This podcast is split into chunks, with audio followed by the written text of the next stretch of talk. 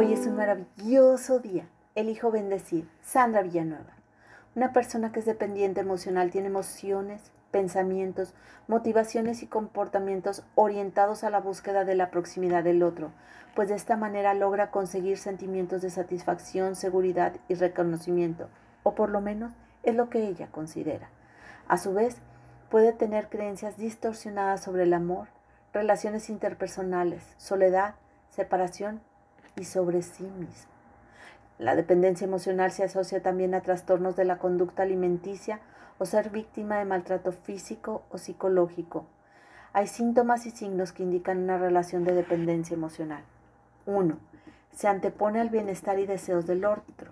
Se sobrevaloran las cualidades del otro y no se es capaz de ver aspectos negativos, asumiendo que es maravilloso, perfecto, que no se equivoca. Por ello exige a los demás un trato privilegiado a esa persona. 2. Complacencia y evitación de conflicto. Suelen pedirle perdón al otro cuando ésta se enfada, aun sabiendo que no es responsable del enfado. Realizan actividades que no les son placenteras o incluso consideran inapropiadas. Solo por agradar, justifican enfrentamientos, críticas o infidelidades, en caso de la pareja, como un mal menor. 3. Angustia o miedo exagerado a la separación. Sienten una inmensa tristeza ante la posibilidad de que se rompa la relación. Se agobian por la necesidad de estar constantemente con esa persona y aparece un miedo irracional al abandono en forma de sospecha permanente de que el otro está pensando en poner fin a la relación. 4. Baja autoestima pobre satisfacción en ellos mismos, se someten a una desvalorización permanente, sienten no estar a la altura. 5. Modificaciones del comportamiento. Aparecen cambios notables en la forma de ser y de actuar al estar con el otro.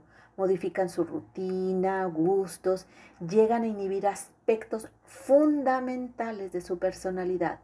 La identidad puede disolverse al mostrar su misión para mantener la cercanía del otro. También alteran sus hábitos de descanso y organizan todos los planes como el otro desea. 6. Muestras de afecto continuo.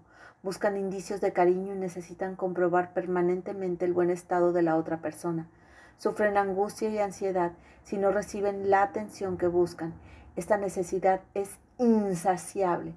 Pueden llegar a sufrir celos exagerados de forma constante. 7. Sentimientos de culpa. Aparecen en la persona dependiente cuando la otra parte no se siente satisfecha o contenta, no ha logrado agradar o después de una discusión. 8. Control del otro.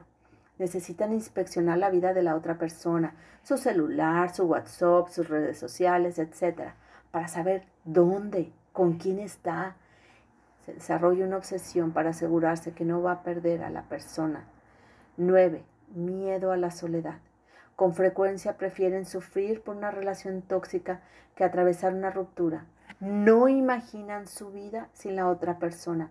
Aparecen sentimientos de soledad y desamparo al estar solos y pueden entrar en un bucle de intentos de recuperación de la relación.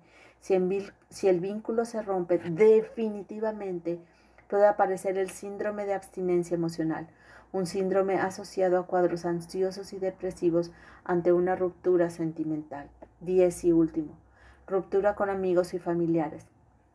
El dependiente tiende al aislamiento social, reduce la frecuencia de actividades de descanso con personas allegadas, desatiende las relaciones personales y es frecuente que se produzcan enfrentamientos, ya que el entorno si percibe el sufrimiento y el impacto psicológico que genera la relación y sus recomendaciones no son bien recibidas por la persona dependiente, mejor se aísla.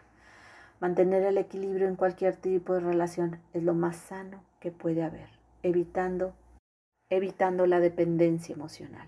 Hermosa alma, te reconozco calmada, serena, respetuosa, resiliente. Te mando un fuerte y cálido abrazo. Sandra Villanueva, yo estoy en paz.